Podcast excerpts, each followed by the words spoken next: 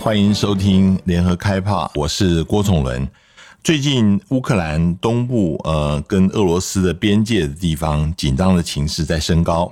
呃，俄罗斯已经在乌克兰边界陈兵呢有十万。那最新的卫星图像显示啊，就是最近几周以来啊，那俄罗斯在边界一直在集结部队。那据说已经在建立呃野战医院跟油料管线，呃，好让俄俄罗斯的军队能够进行呃长期的这个战斗。现在的紧张情势，呃，美方的情报单位研判，呃，普京有意在明年的年初，很可能把时间都讲出来，是二月会越过边界来入侵乌克兰了。我们今天呃，请到这个正大。嗯，民族系的赵竹成教授跟我们来讨论呃乌克兰东部的情况。赵教授好，哎，主持人好。嗯，我们先谈一下，因为有些人可能并不了解乌克兰东部的这个呃冲突是怎么开始的啊。就是二零一四年的时候，呃，那个时候就发生了乌东，呃，当时当然还有克里米亚呃的紧张的情况啊。呃，我们知道从那个之后，呃，曾经呃，俄罗斯跟乌克兰有签订一个协议啊。那这个协议为什么到目前为止呃没有办法生效？这个紧张情况还一直在呢？呃，明斯克协议这边讲的明斯克协议应该是第二次明斯克协议，就二零一五年签的那个。嗯。那他一直没有生效，一个很大的问题是乌克兰一直没有去实施那个明斯克协议。嗯，虽然说当时在诺曼第四方的那个那个协调之下，那乌东两个共和国跟基辅签了那个明斯克协议，但是基辅方面就一直没有去去实现。嗯，那为什么没有实现？因为里面很多的内容，事实上对他们来说是很困难的一件事情。包括就是要不要对乌东地区那些所谓的那个民兵特色，嗯，大赦，嗯，那第二个就是说，呃呃，第二个就是说，要不要给乌东那两个地区一个特殊的政治地位，嗯，要不要给予他们就是自由的那个经济区块的一个权利，啊，像这些部分，还有就是关于就是当地的那个地方选举投票，因为现在目前乌克兰国会里面还缺了几席。嗯，缺的那几席就是乌东那两个地方，还有克里米亚这个地方，是因为没有举行地方选举，是没有那个议员进去，嗯嗯，所以他的国家拉达那个人数是不完不完整的，嗯嗯嗯。啊，那这几个部分的话，就是呃基辅地方基辅一直没有去去使，因为对他们来说困难度非常非常大，嗯，因为我想对于任何乌克兰的总统来说，一旦如果照着这样来实施的话。呃，可能在国内的政治上面的困难也会很大嘛，非常大，非常大，因为等于是把我自己的国土分割出去了，让这两个呃变成一个独立的半独立的共和国，是不是？还有还有几个问题啊，就是如果乌东这几个就是说比较亲俄的这些地区，如果得到这种地位的话，乌克兰的西部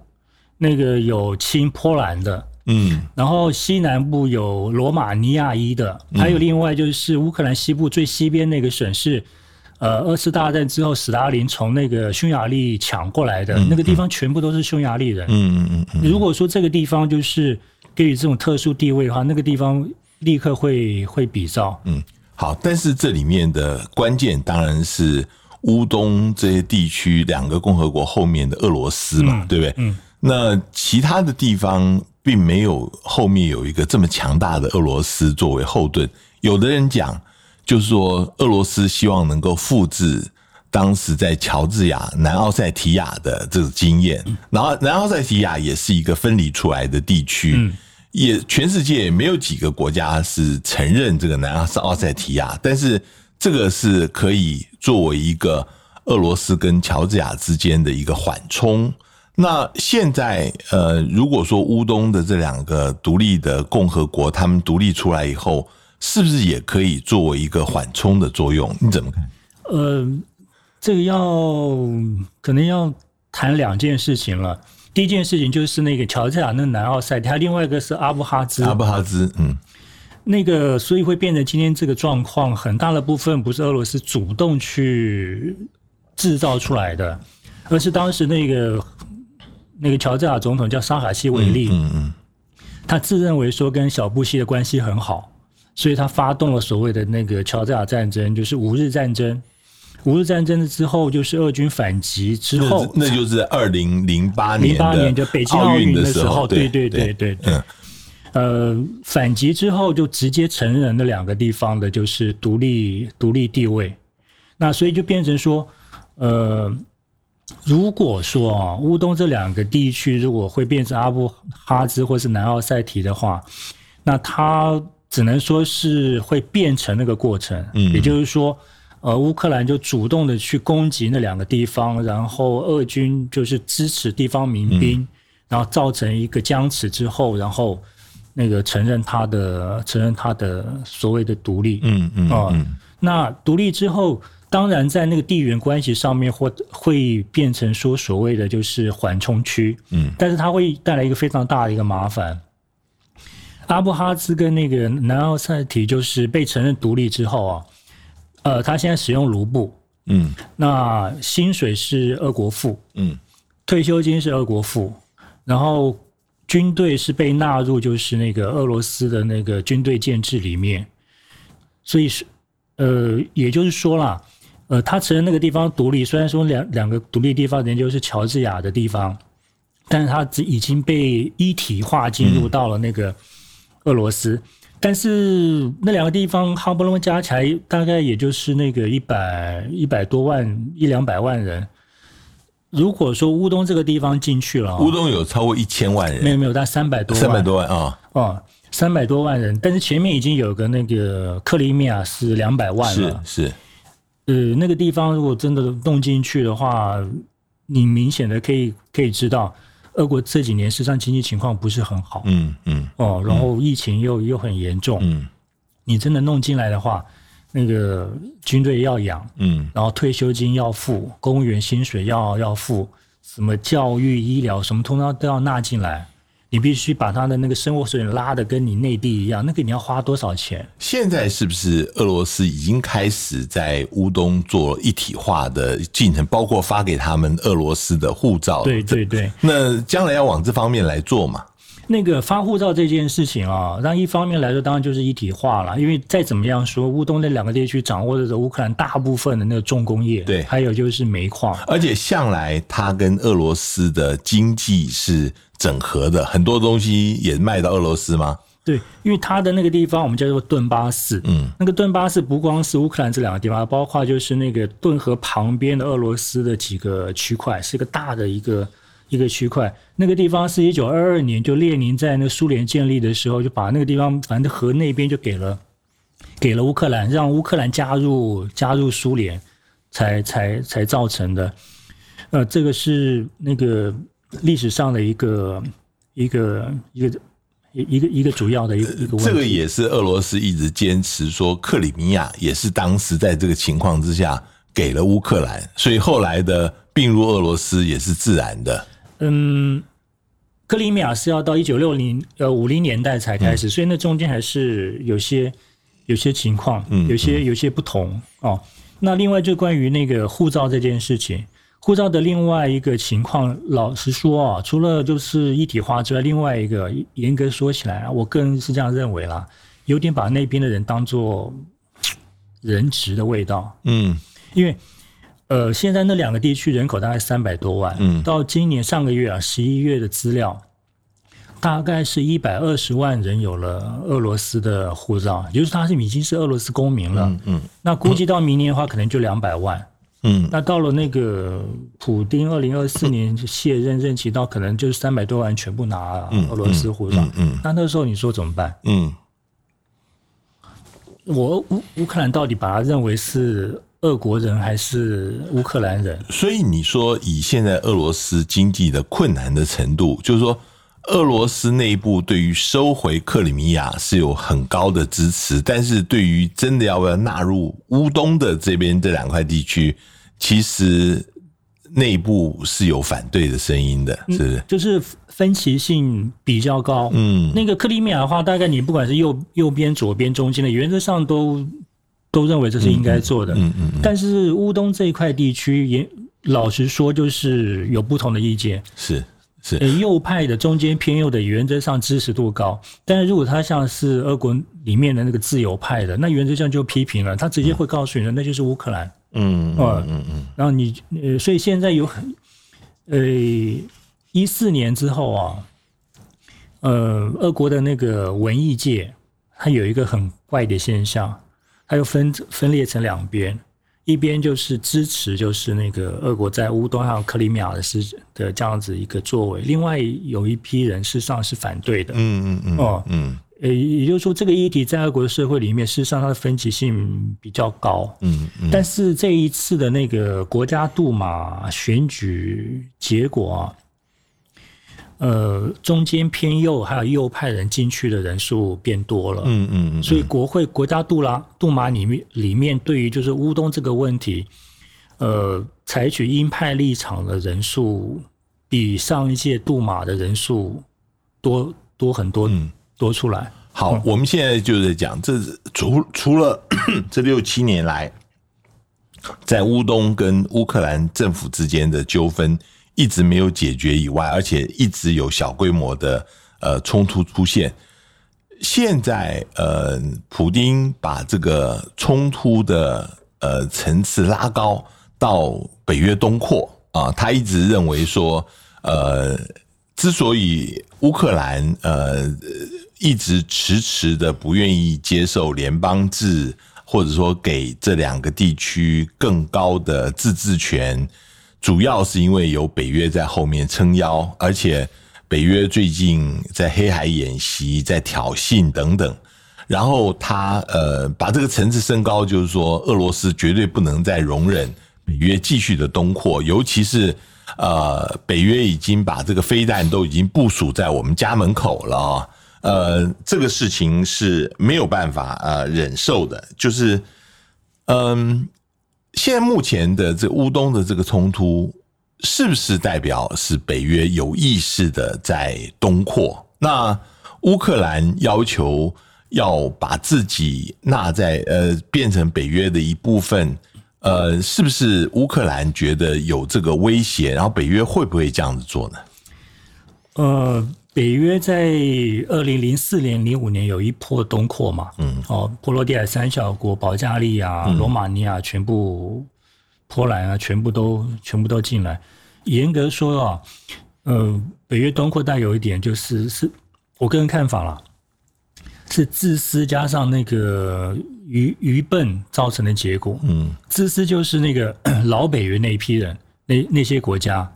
就希望把自己的国家安全线往前推。是，所以北那个东欧那些国家进来，他他他愿意。那另外就是那个东欧那些国家，也就是笨，他夹在那中间，他以为就是说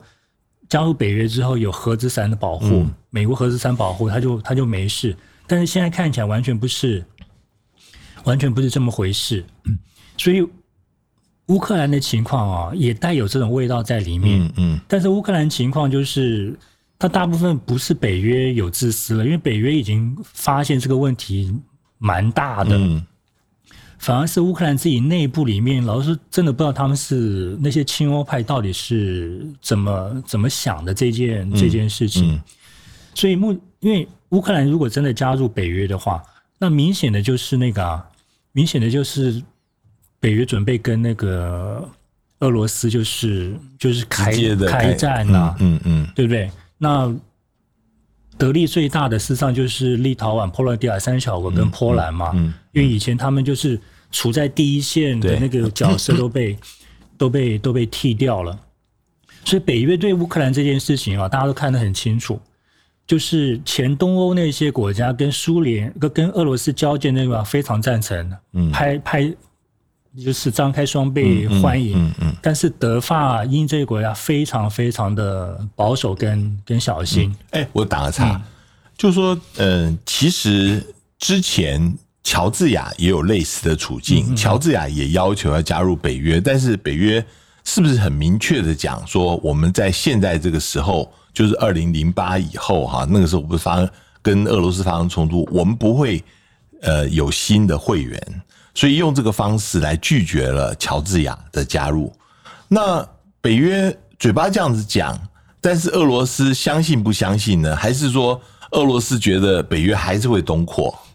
呃，所以北约的问题事实上就是美俄问题。嗯，那当美国不相信美国，特别是也不相信现在这个拜登的时候，嗯，他当然会感觉感觉到就是感到非常大的一个大的一个威胁，尤其是那个拜登上任之后，老实说了，他对那个俄国的敌意非常非常深。那个上个月不是那个俄罗斯国防部长舒伊古跟那个中国的那个国防部长魏魏凤和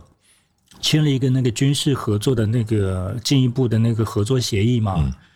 那为什么签这个啊？因为就那个肖尔古在那个场合上说的很白，他说那个光是上个月十一十月份的时候，美国的那个战略轰炸机带着核弹头。就在那个俄国的那个门口飞了二十几次，嗯嗯，那你看对他们来说，那个那个威胁有有多大？那个所以那个问题就是，就是美国问题。当美国美俄中间没有办法有那个真正的那个互信的时候，这个问题当然就会闹得闹得很大。所以这一次比较特别的，我看普丁提出来，就是他们现在提出来三个要求啊，就是等于是要北约做出。法律上的承诺，这个不是说普京总统嘴巴口头讲一讲就好了，必须可能北约要做出决议，或者是做出一个正式的一个宣告，而且呃还说不能够在呃苏联呃就是在这个东欧地区的国家建立新的军事基地，那甚至要呃呃这个这个方面，其实北约能够接受吗？就是说，这这些法律上的承诺，甚至要他不能够建立新的军事基地，呃，从美国或北约来讲，是不是有点强人所难呢？呃，这件事情啊，因为目前就是一般的媒体啊，都说是三条，但是事实上不是，嗯，总共十二条。哦，有这么多？对，而且它是六条给北约，六条给美国。嗯嗯嗯。那这两这两个里面啊，这六条六条里面。交错在一起的就是乌克兰问题，嗯，剩下的是针对北约有有他的，然后对美国有有有有他的这样子的一个，有他的这样子的一个一一个一个要求，对北约的那个事实上还不光是就是那个就是不再不再驻军或者是新增那个军事设施的问题，他是说要回复到一九九七年时。的北约的军事部署状态，嗯，也就是说，那个一九九七年就还没有东扩嘛，那也就是说，那个原来现在在北约你设的那些东西，老实说，就俄国的立场来说，你就是必须要要撤走。比如说像是罗马尼亚有萨德啊，嗯，然后波波兰也有萨德，对对，有萨德嘛。那那他所提到就是说，在那个那个俄国周边地区不得部署那个中。短程的弹道飞弹，嗯，那这些事实上就针对的就是那个未来在其他地区的这个部署。那美国那个部分主要就是针对那个核武跟核弹头的那个军事演习部署的这样子一个一个状态。所以它这里面所造成的问题是在于说，呃，给北约六条跟美给美国六条，它这中间啊就是会造成就是新的。北约成员国跟旧的北约成员国中间的那个意见上会有会有会有冲突，嗯，然后北约本身跟美国本身，它的也会有意见上的意见上的不合不合，所以俄国提出这十二条啊，他真正要的事实上就是刚才主持人讲的那三条，嗯。就是乌克兰不准进，嗯，然后给我一个文字上确定的书面保证，嗯，再加上一个就是不增加就是军事威胁，嗯嗯，那剩下的事实上就是，我觉得普京这一次给的就是一个谈判上的一个压力。你觉得是一个讨价还价、就地还还钱的一个一个俄罗斯的版本？对对，就他们就是俄俄国谈判事实上都是这样，他每次谈判就是。哗，一大堆东西跑出来，但是他事实上真正要的核心东西，事实上就是就是那么那么几个。嗯，因为有一件事情，那个刚才已经谈过了，俄国这几年经济事实上不是不是很好。嗯，这个大家都很清楚的，它的通货膨胀最近已经快要飙到两位数了。嗯嗯哦，那那个疫情一直没有没有没有没有没有停下来。嗯，所以那个他透过这样子的一个压迫式的谈判，就类似像川普一些什么极限施压啦，嗯嗯，让美国跟北约内部先先有一些。那个争执，然后北约内部里面有一些争执，那相对之下，他的那个压力就会，他真正面临到的那个实质压迫性就会就会就会降低。所以你看，那个北约不是说元月十二号就是要跟那个俄罗斯举行那个磋商，嗯嗯，十二号。那如果是十二号的话，那前面就是那个美国情报部门说的，就是什么元月底二月初就会进攻，那是原则上就会，那可能性就就没那么高了。嗯嗯嗯。而且排元月十二号，但我这个我不知道这个时间到底是俄方定的还是北约提议的。元月十二号这个日期对那个东正教来说就是一个善意啊，因为那个元月七号过完圣诞节。嗯嗯嗯嗯。那过完圣诞节之后，我们再再谈，而且那一谈一定谈很久。嗯，一定谈得非常非常的久。那嗯，这个机会的话，那呃，原来被中断的那个叫做北约俄罗斯的那个那个那个会那个磋商，又重新又重新开始了。你刚刚讲的是有道理的，就是说现在普京的策略是要区分成三块，一个是针对呃这个在。呃，俄罗斯接壤的地方的波罗的海国家，波兰啊这些，他们是最希望北约要介入的。另外还有就是，呃，德国、法国，呃，这些地方不愿意有战争的，还有美国，这三个不同的立场啊。那我想比较好奇的就是德国跟法国，因为在六七年前。乌东战事刚开始起来的时候，是德国、法国介入，希望能够做调停。那个时候有一个诺曼底的一个一个过程，嗯，希望呃把普丁跟呃乌克兰的总统都能够坐在同一个会议桌上来谈这个事情。结果似乎也并没有太大的进展。他们现在的考虑什么？我尤其是比较。关切的比较是是德国，嗯，其实德国现在有一个很大的计划卡在当中，就是北溪二号，现在没有办法迟迟的没有办法启用。呃，他们是怎么想这些事情的？嗯，德法，我其实啊，诺曼底到现在那个变化已经很大了，除了还剩下个普丁以外，对不对？对，你看梅克下台，然后那个最早那个叫做那个社会党那个。已经忘记他名字了。那现在是现在是马克宏，马克宏对。然后那个现在欧兰德哦，欧兰德对。那那个乌克兰换了那个泽泽伦斯基，泽伦斯基。呃，当初的诺曼底四方事实上非常清楚了，因为在欧洲发生的事情，所以由欧洲来出面。欧洲谁能出面？是只有德法德法两国。呃，然后更不要说就是那个梅克跟那个普丁，事实上我相信应该是有些。有些私交啦，哦，那 Maker，你看这次那个毕业之旅还专门跑了一趟，嗯，所以应该是有些有些提及的一些一些话可以是是可以说的。呃，欧洲发生这件事情，如果不不把它给解决的话，直接影响到的就是就是欧洲。你想想看，如果波乌克兰的战争打很大的话，那那个难民怎么办？嗯，那它周边的那个波兰影响到，接下来就是就德国本身了。那南边的话，那个巴尔干半岛也会造成造成影响。嗯，所以德法一定是把希望能够把它限制在乌克兰的内部里面去去去解决，但是目前看起来真真的是没有办法。那为什么没有办法呢？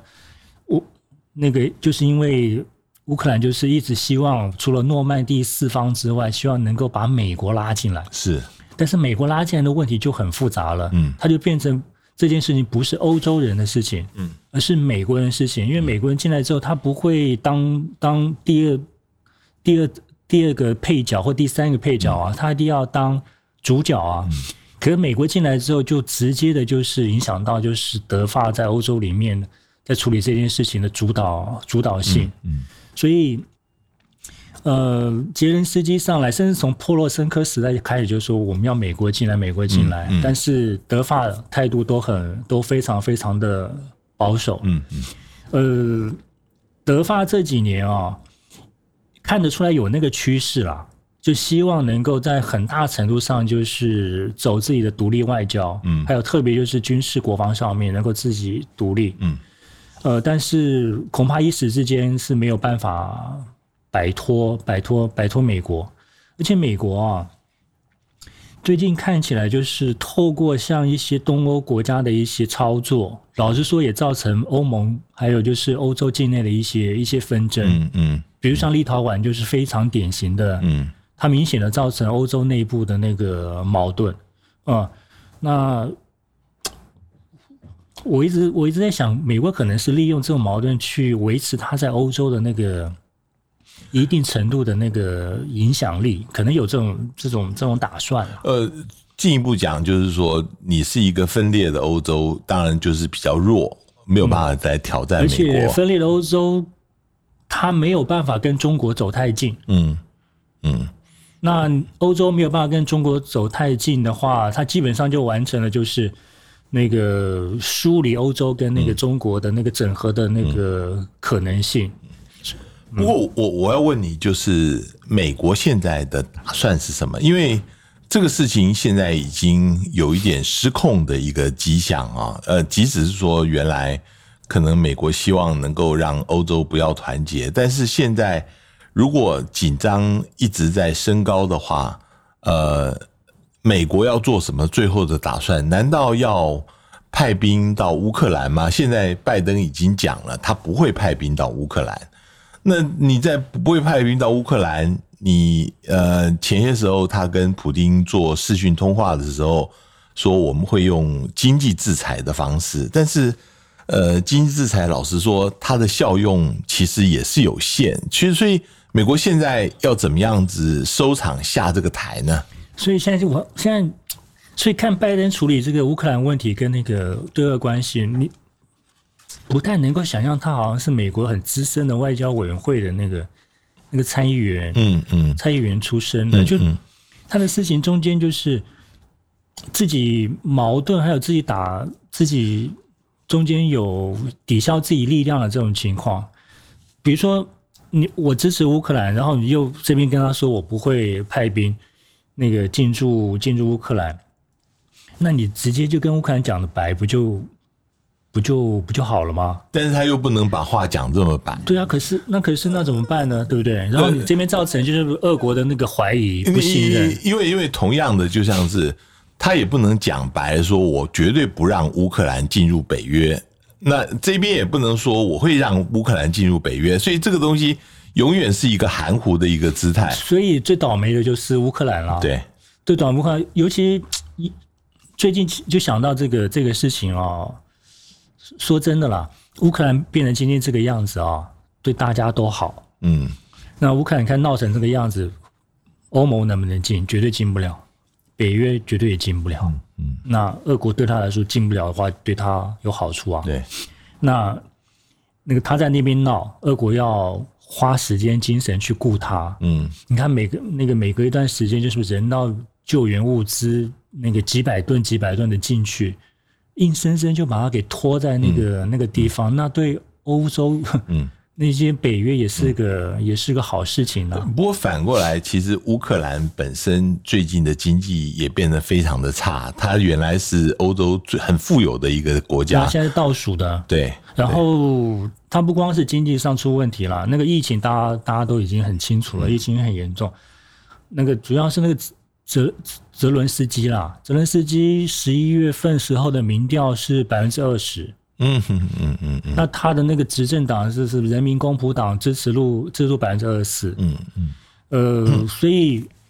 有一那个他内部政党里面都已经有一个有一个说法了，二零二四年不一定那个不一定会再提名那个泽伦斯基泽伦斯基了。现在声望比较高的是乌克兰的国会议长，嗯嗯所以泽伦斯基跟国会议长中间闹得很凶，嗯因为泽伦斯基有很多的法案送到国会里面卡在那个地方不会动，嗯嗯。那就是因为那个议长就是对很多事情有有他自己的自己的意见，嗯所以那个最近那个泽伦斯基又突然有一个想法，就他想要把那个选举制度改成就是那政党比例代表制。嗯。那原来是那个两票制的那个那种那种并立制，他现在想改成那个政党比例代表制。嗯，哦，就是希望说那个透过国会选举呢，再把他的那个国会里面的支持力道再重新重新改选。嗯呃，我的观察了，乌克兰这一两年一个很大的变化是泽伦斯基本身的变化。嗯嗯他从一个很单纯的，就是没有什么政治经验的，好好像没什么政治野心的一个演员，喜剧演员，嗯变得现在好像对他的权力的巩固的那个欲望，那个跟两年前相比的话，明显的有很大的变，有很大的那个增强。他这几年已经关掉了四家电台跟报社了嘛？嗯嗯你你可以想想看，这个是在台湾或是在一般所谓的民主国家，你很难想象的一件事情。那几家报社只不过因为是说批评他，然后比较言论上比较亲恶，啊，就直接把他关了。嗯，所以那个那个有些的就是那个国际的那个国际机构，事实上也直接点出了这个这个问题。他甚至把那个反对派的一个领袖，就是 Medvedchuk，就是那个比较亲恶的那个政党的那个那个那个领袖，直接就抓起来抓起来关了。哦，所以他整个的他整个的那个他的一个政治的那个行为，已经根本不像是一九年的那个政治素人的那个、那那个形象。哦，所以不知道，就乌克兰，也就是刚才主持人讲的，就是真的很好的一个国家，那么一大的一个国家。还有另外一个，乌克兰在独立的时候，它人口是五千一百万，嗯那个今年的人口的那个初步估计是四千一百万。嗯嗯呃，联合国联合国在那个联合国在十月份有个报告，说乌克兰大概是五个正在走向死亡的国家。嗯为什么？联合国估计乌克兰人口到二零五零年的话会剩下三千五百万。嗯嗯嗯嗯嗯那他的人口，他的人口不是那个死亡，或者是那有疫病或打仗打死的，然后是是这样表，就表示说，那整个社会里面对那国家的前途，事实上是不抱那个不抱的太大的那个乐观的啦。所以他要走的就走了，那不想生育的不想生，然后就这样子下去。我们刚刚谈的呃都是跟地缘政治有关。我我后面我想提一个经济的问题，嗯因为呃其实俄罗斯除了军事上的压力，呃外面说还有一个经济上的压力，就是它的天然气供给啊。呃，最近那个整个西欧的天然气的价格哦，这个飙升，那呃，很多人是说，因为俄罗斯现在就减供、减少供给天然气过来。那普京说，我们还是照过去的呃一样的，按照需求我们来供给，没有什么变化。但是大家都怀疑这个是俄罗斯的一个呃对西欧的一个压力啊。呃，这个事情呃，俄罗斯做得到做不到？当然有另外一个说法是说，俄罗斯用这个方式，呃，也是在逼希望德国能够重新的批准这个北溪二号的使用是怎么样？北溪二号这个啊、我我只我只从我知道的地方跟那个主持人报告啊，那个第一件事情，俄国火大就说，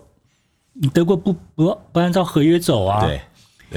我已经把它建好，拼了命建好了，结果你还在那边用各种技术手段去什么最后一个说啊，这个公司是设在瑞哎，士，不是设在德国，反正就是不批准给你批嗯那个使用执照啦，就这样子。那那你说，我这花了那么大力气走合约走完嗯了，你你这样子弄，另外就是，呃 g a z p r o m 就是俄罗斯天然气公司讲的很白，他说两件事情，第一个。那个你自己的那个天然天然气的储备根本没有，根本不够。就是说你冬天来的时候，事实上你应该多进多进，那储够储备之后，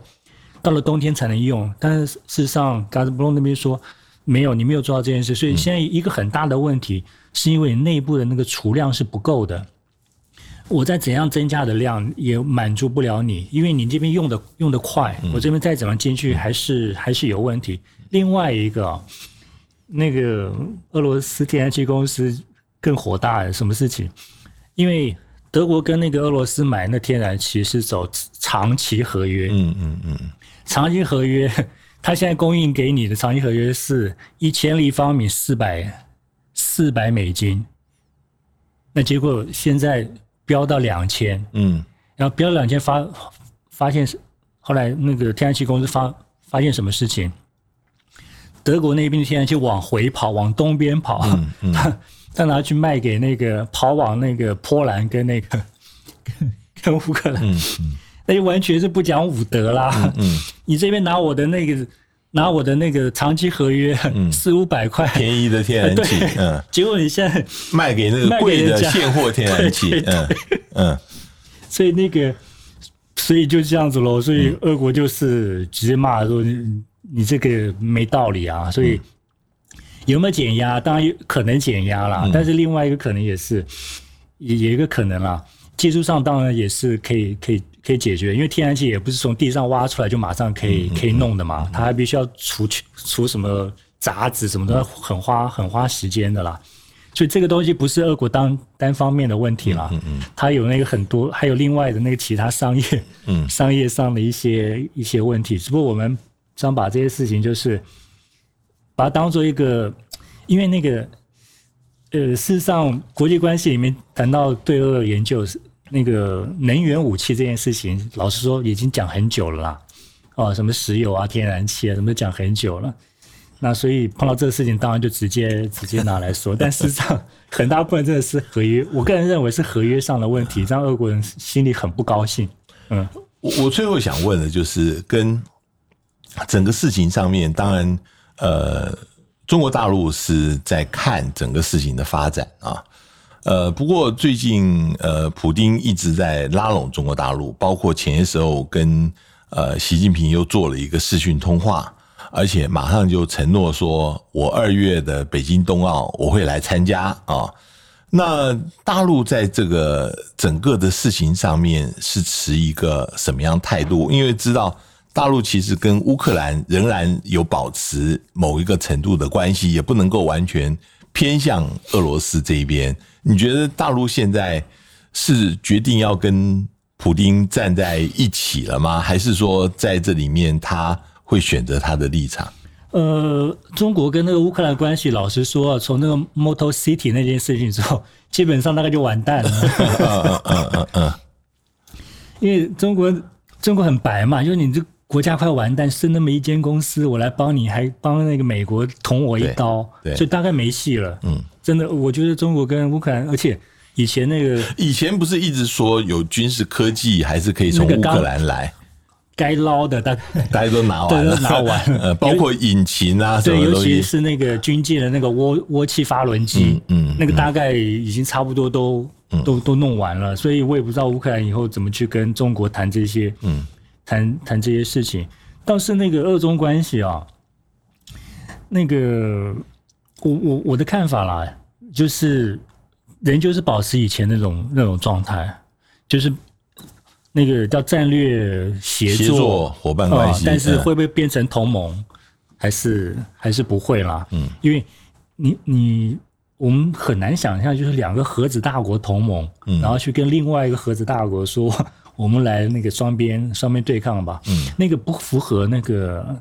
不符合那个逻辑啦，嗯不合逻辑，而且根本根本也是没有必要。反而我倒是认为，我个人感觉，中国蹭那个俄国的那个程度可能还比较比较大一点。怎么样蹭法？比如说像上次那个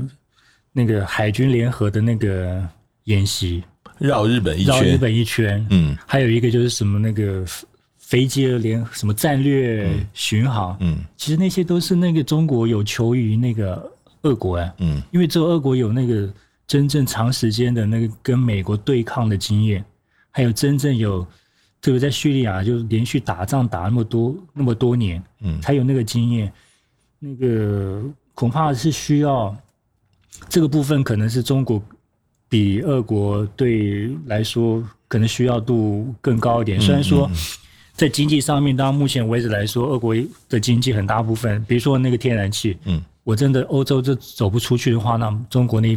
地方再多卖市场一点。更大，对，那另外一点就是说，那个比如说经济制裁，老实说，那个美国的经济制裁只有一招啦，就是把它踢出 SWIFT 啊。嗯，对，但那个部分被踢出去之后，老实说也没关系，因为跟中国挂钩，另外还有对。还有第三条路可以可以可以出去，所以它中间那个互相的那个互相的那个都有彼此的需求啦。但是就心理层次上，心理层次上，我认为那个中国好像还矮，好像还矮一截。嗯嗯，我我只是这样这样这样子的一个感觉，嗯，好像还矮那么一截。最后就是说，嗯，我我我想问，当然，嗯，现在这个情况，嗯，俄罗斯在那边有重兵，然后现在一月初可能要开始谈，当然，呃，也可能谈得很好，就是整个情况就呃紧张情况就解除，然后又回到呃可能半年以前，俄罗斯也许不把这个部队解散，仍然在那里，但是至少没有动员了。但是也有可能整个情况会失控，那呃北约这边也不肯让，会不会有这样的情况？你你的判断是什么？现在就现在的那个焦那个焦点要注意那个泽伦斯基，嗯，只要他不动不打乌东，就不出兵。有没有可能这两个在地面上，包括俄罗斯呃，包括乌克兰跟乌东他们自己的冲突，然后把整个北约跟俄罗斯拖进来？呃，我我先说啊，乌东那两个地区啊，一直被训令绝对不能还击，嗯嗯所以当地的民兵事实上那个满肚子气。嗯，那为什么不能还击？就是怕制造就是乌克兰就是大举用兵的那个、那借口。嗯，啊，大举用兵的借口。如果那个泽伦斯基真的就是那个大局就是用武力去解决乌东问题的话，我个人的评估，呃，俄国也不会直接派兵啦，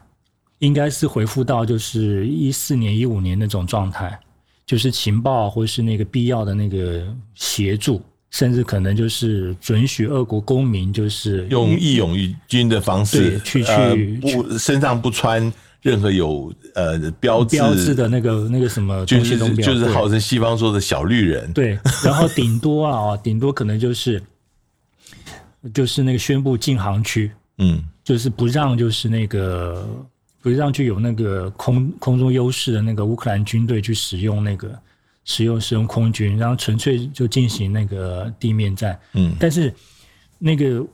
北约也不会那个不会介入啦。嗯那个北约到目前为止啊，你看呃美国就就是美国吧，到目前为止就是多给了那个乌克兰那一百一百多枚的那个标枪吧，其他都没有啊。嗯嗯那说要给乌克兰武器的只有一个立陶宛，嗯但立陶宛根本没什么武器。嗯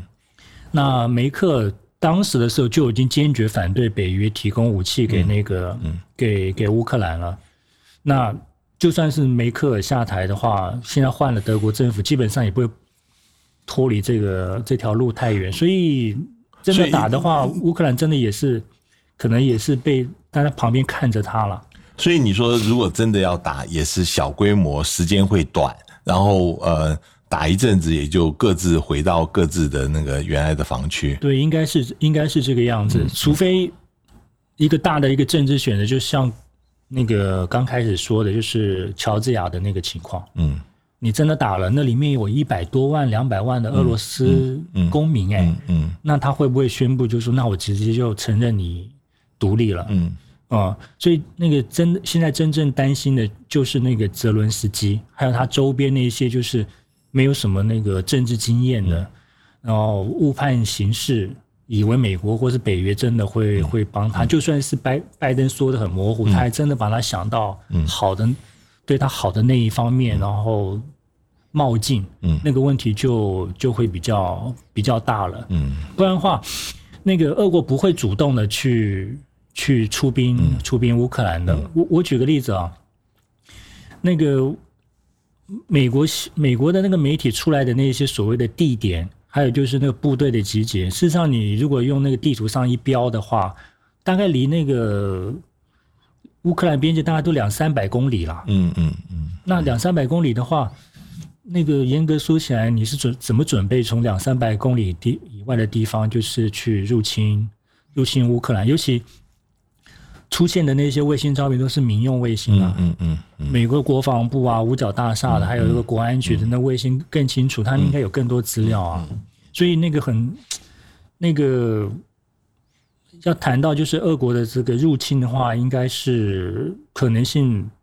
真的是真的是很低啦。嗯嗯。除非还是那个泽伦斯基，就基辅政府，嗯，他真的就是在政策判断上面，真跟二零零八年的萨法西为例一一样，嗯那个那个时候就就比较麻烦了，嗯，今天非常谢谢赵竹成教授，呃，跟我们来谈了最新的这个乌冬的情况，谢谢，谢谢主持人。也谢谢各位听众的收听，我们下次见。上网搜寻 VIP 大 U 店 .com 到联合报数位版看更多精彩的报道。